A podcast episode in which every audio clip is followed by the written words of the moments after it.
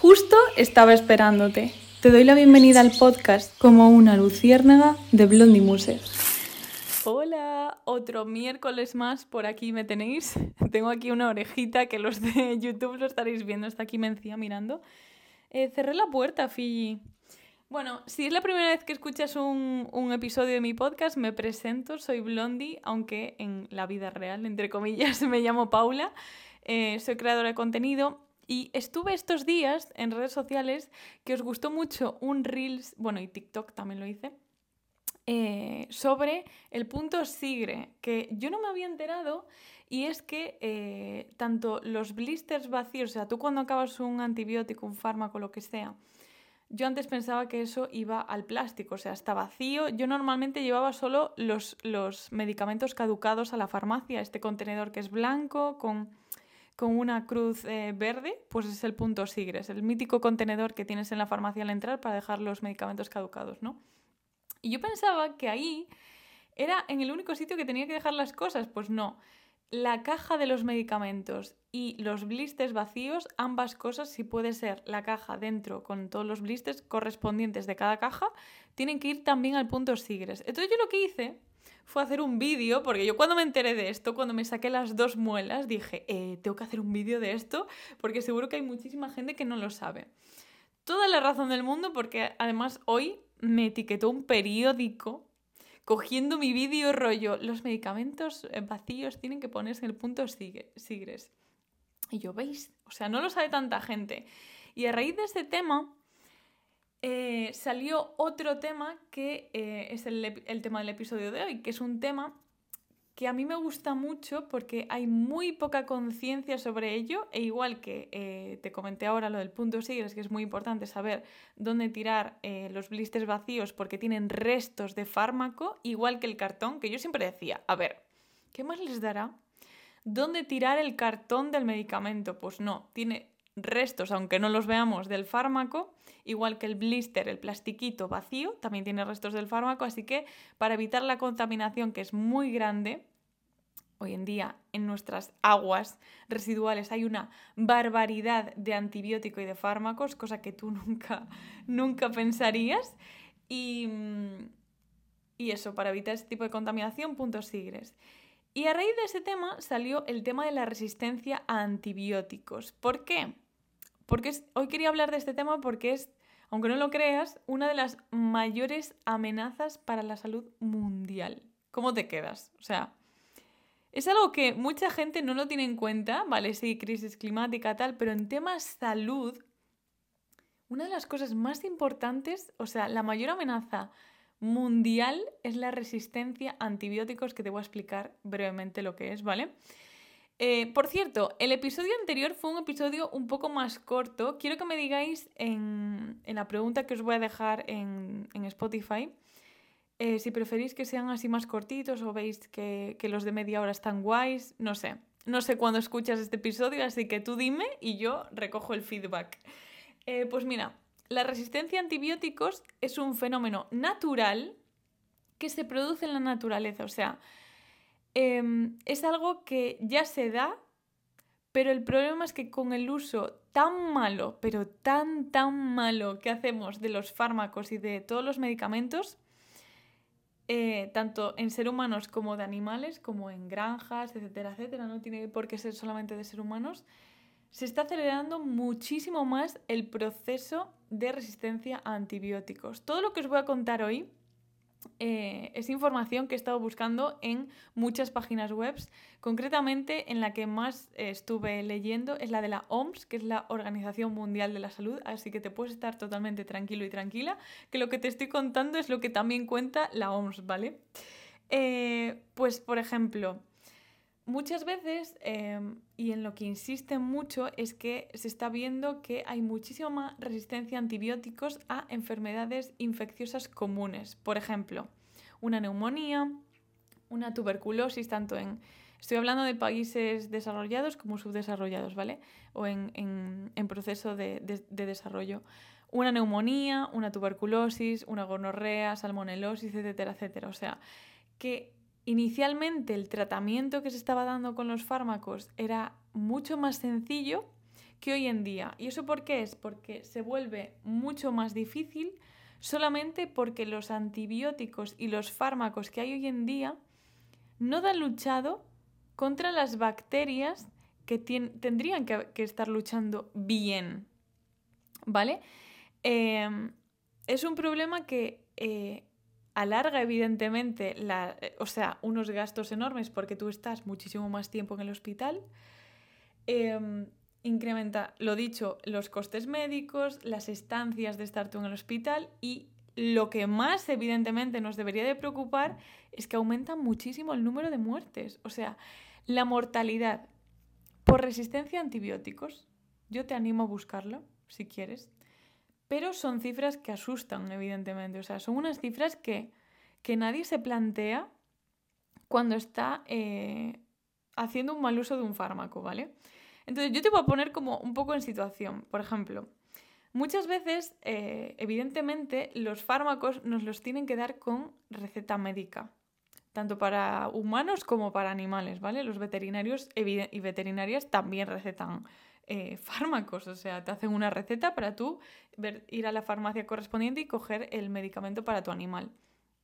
Entonces, si eh, hay países que aunque no lo creas, hay países que recetan antibióticos. Es más, creo que el otro día vi, creo que era en, no sé si era Brasil, era un país de Latinoamérica, que tenían una máquina expendedora, como las que hay por la calle, una máquina expendedora con antibióticos. Que yo me quedé volada. O sea, en ese momento me voló la cabeza en qué momento una máquina expendedora se pone a dar antibióticos y fármacos sin ningún tipo de receta médica. O sea, yo puedo llegar allí y puedo decir eh, amoxicilina, no sé qué, es el único nombre que me sé. Creo que se nota. Em, pero tío, es algo que, que yo digo, Vale, es algo que tiene que regular cada país porque es una lucha que estamos haciendo literalmente mundialmente y si en muchos países no hay directrices terapéuticas para el personal sanitario, los veterinarios, para prescribir recetas médicas cuando realmente se debe y poner la pauta exacta, en vez de que te sobre muchísimo antibiótico y tomarlo a ti cuando te dé la gana. Eso es lo que crea la resistencia a los antibióticos. O sea, eh, mi novio está haciendo un doctorado en... Es más, le voy a preguntar para que me lo diga bien. a ver si me lo dice bien. ¿Me puedes repetir, por favor, qué es lo que haces tú mm, en tu doctorado? ¿Estudias? Las mutaciones. de resistencia a antibióticos. Vale, a fármacos. Vale, pues eso, que siempre, siempre lo digo mal. Vale, mi novio está haciendo un doctorado que es de bioinformática y lo que hace es, eh, em, te lo voy a resumir un poco mejor, es como adelantarse un poco a cómo van a cambiar em, las bacterias para intentar que no haya tanta resistencia a antibióticos, ¿vale?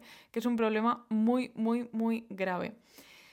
¿Por qué? Porque una bacteria si, si muta muchas veces por el mal uso de los fármacos, va a llegar un punto que cualquier cosa que nos dé el médico no nos va a funcionar. Y ahí es donde va a aumentar alarmantemente, que ya, los, ya está pasando, ¿eh? la mortalidad. Entonces, eh, yo quería hacer este episodio porque ya que me eh, seguís bastantes personas por aquí, si te hago cambiar de opinión y utilizar los fármacos de una forma más con cabeciña, como digo yo siempre, para mí este episodio ya ha valido la pena, ¿vale? Entonces, por ejemplo, algunas como algunas directrices que dan para la población para evitar, intentar controlar un poco y prevenir la resistencia a antibióticos que no vaya más, em, son cosas básicas. O sea, te voy a leer porque es que a mí me parecen cosas básicas. Pone, tomar antibióticos únicamente cuando los prescriba un profesional sanitario certificado. Ok, o sea, yo, por mi parte, solamente tomo antibiótico cuando me dan una receta médica y la pauta que me dan, exacto. O sea, si a mí me mandan eh, tomar eh, durante seis días un antibiótico, voy a tomar seis pastillas, aunque en la caja vengan 20. No voy a ponerme a tomar 20 días la pastilla si no lo necesito, ¿vale? Eso es un mal uso del antibiótico, ¿vale? Ahí es cuando las bacterias dicen, ah, lo estás haciendo mal, espérate que muto un poco más y, y ya luego no me vais a poder matar, ¿no? El problema es ese. El gran problema es que con tanta resistencia antibióticos, las bacterias están frotando las manos y diciendo, seguir, seguir, seguir, que dentro de poco no vais a poder con nosotras. No vais a poder y os vais a morir todos. Y claro, bueno, sabrás que las bacterias son microscópicas, entonces mm, es un poco imposible, ¿no? Otra cosa que pone aquí, no pedir antibióticos si los profesionales sanitarios dicen que no son necesarios. ¿Cuántas veces veremos en las salas de espera? Yo es que muchas veces me da la risa, porque em, no sé si es... Bueno, yo por lo menos en mi centro de salud de, de Aspontes es como en la sala de espera está todo el centro de salud en silencio, entonces si hay alguien que esté dentro y grita mucho, se escucha. Entonces yo veces que me tocó escuchar rollo, que me des un medicamento, que no sé qué, que no sé canto. Es como forzar al médico a que te dé un fármaco que realmente él considera o ella que no necesitas. Eso tampoco se puede hacer porque tú tienes que confiar en el profesional que te está viendo, ¿no? Si ese profesional te dice que no necesitas tomarte un antibiótico, pues realmente es que no necesitas tomarte ese antibiótico y luego no puedes ir a cualquier médico a ver si te da la dichosa receta, ¿no? O sea, tomar un antibiótico cuando tu cuerpo no lo necesita también está favoreciendo a que la bacteria se haga más fuerte en términos así muy simples, ¿no? También, otra cosa que nos ponen aquí que me parece muy básica, seguir siempre las instrucciones de los profesionales sanitarios con respecto al uso de los antibióticos. Si en la receta te pone tomar 6 pastillas, te tomas 6. Aunque en el paquete vengan 10, 15, 20, te da igual, lo dejas ahí y cuando te caduque, si no lo necesitas de nuevo dentro de un año, cuando te den otra receta médica, porque yo no estoy a favor de tirar, yo por ejemplo tengo mi botiquín, las cosas que me van dando me sobran, lo dejo ahí, pero no lo toco yo no toco las cosas que hay en el botiquín, a no ser que yo dentro de un año me ponga enferma y me digan, pues tienes que tomar paracetamol otra durante tantos días, ¿vale? Yo voy a mi botiquín y digo, vale, tengo paracetamol, perfecto, no lo tengo que volver a comprar porque no está caducado. Eso es mi botiquín. Mi botiquín es como un almacén que yo voy a ir a él cuando yo tenga la receta. Si no, no, ni lo toco. Eh, otro, yo me está pareciendo como muy redundante lo que están poniendo. No utilizar los antibióticos que le hayan sobrado a otros. Evidentemente. O sea, si, si mi madre está tomando un antibiótico y em, de repente a mí me duele algo y me tomo yo el antibiótico de mi madre, es como, a ver, vamos a tener dos dedos de cabeciña. No eres médico ni médica. Déjate aconsejar por alguien sanitario que evidentemente sabrá si, si necesitas ese antibiótico o no. Por ejemplo, em, otra prevención que ponen, prevenir las infecciones lavándose frecuentemente las manos, preparando los alimentos en condiciones higiénicas, evidentemente hay que lavarse las manos antes de cocinar, evitando el contacto cercano con enfermos, adoptando medidas de protección en las relaciones sexuales y manteniendo las vacunaciones al día. Vamos, esto me parece como una medida preventiva muy genérica. Evidentemente te sirve para no coger cualquier infección de una bacteria, de un virus, lo que sea. En este caso estamos hablando de bacterias, que es muy diferente a los virus. Y evidentemente, pues cuántas no te digo que te estés lavando las manos como en 2020, pero eh, hay que seguir teniendo pues, una higiene de una persona limpia, ¿no? Porque si no, apaga y vámonos si no quieres pillar cualquier infección si no te estás lavando las manos o teniendo un cierto cuidado de higiene, ¿no? Em, luego pone preparar los alimentos, evidentemente, en condiciones higiénicas, tomando como modelo las cinco claves para la inocuidad de los alimentos de la OMS. ¿Y estas cuáles son? Porque yo estas no las conocía. Bueno, conocía, no sabía que había estas pautas. Mantener la limpieza, evidentemente. Separar alimentos crudos y cocinados. Evidentemente, nunca tengas cerca un alimento crudo de uno cocinado. Nunca, nunca, nunca. Cocinar completamente es lo recomendado. Yo, por ejemplo, no como sushi, no me gusta el pescado, nada de nada de nada. Lo como a duras penas de vez en cuando y menos el sushi. Yo lo siento muchísimo, lo siento, lo siento. No quiero anisakis en mi vida, ni ningún tipo de parásito intestinal. Entonces, evidentemente, las cosas crudas, no sé si lo sabrás, pero eh, te aumenta el porcentaje de tener parásitos intestinales muy alto. O sea, si tú comes algo crudo, mm, es muy probable que en tu intestino haya eh, parásitos intestinales. Algunos buenos, algunos malos. Si tu flora intestinal es capaz de sobrellevar esos parásitos intestinales, no te va a dar problemas. Pero yo por si acaso no como nada crudo. Nada, de nada, de nada. Mantener los alimentos a temperaturas seguras, evidentemente, la nevera tiene que estar a una temperatura totalmente lógica para conservar los alimentos. Y utilizar agua y materias primas inocuas. Vale, y pone aquí, así como elegir eh, alimentos cuya producción no se hayan utilizado antibióticos, con el fin de estimular el crecimiento ni de prevenir enfermedades en animales sanos.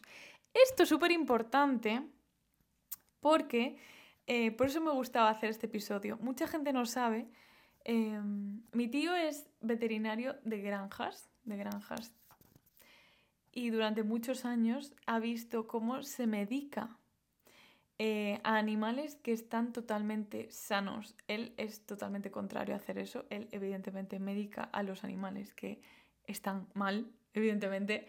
Entonces, em, tú un momento que medicas a un animal sano es como cuando estás medicando a una persona. Tú piensas lo mismo cuando un animal como una persona, ¿vale? Si tú estás medicando a una persona y a un animal sano, tú cuando te comas ese animal directamente te estás comiendo antibiótico, ¿vale? O sea, te lo voy a decir así y te lo está poniendo la OMS también, no te lo estoy diciendo yo, te lo está poniendo aquí directamente la OMS, lo pone claramente. Elegir alimentos para cuya producción no se hayan utilizado antibióticos con el fin de estimular el crecimiento ni de prevenir enfermedades en animales sanos. ¿Por qué pone lo de estimular el crecimiento? Porque también se hace. Se utilizan antibióticos para aumentar el nivel de producción animal y que, por ejemplo, un pollo, un ternero, un cerdo crezca un poquitín más rápido de lo normal, esto es preocupante, un poquitín más rápido de lo normal para lanzarlo antes a la carnicería, al mercado, a donde sea, y tener más producción. O sea, literalmente es capitalismo puro y duro, evidentemente, ni tan siquiera esperan al ritmo normal de crecimiento de un animal que le chutan antibiótico. Repito, esto lo está poniendo en la OMS, lo puedes buscar em, en la página de la OMS que está todo por aquí. Entonces, em, este episodio quería recalcar eso, que cada vez que em, tomes un antibiótico, de verdad, palabra de Blondie, mm, ayudas al mundo a que no nos muramos, no sé cómo se dice, que nos nos vayamos a la mierda.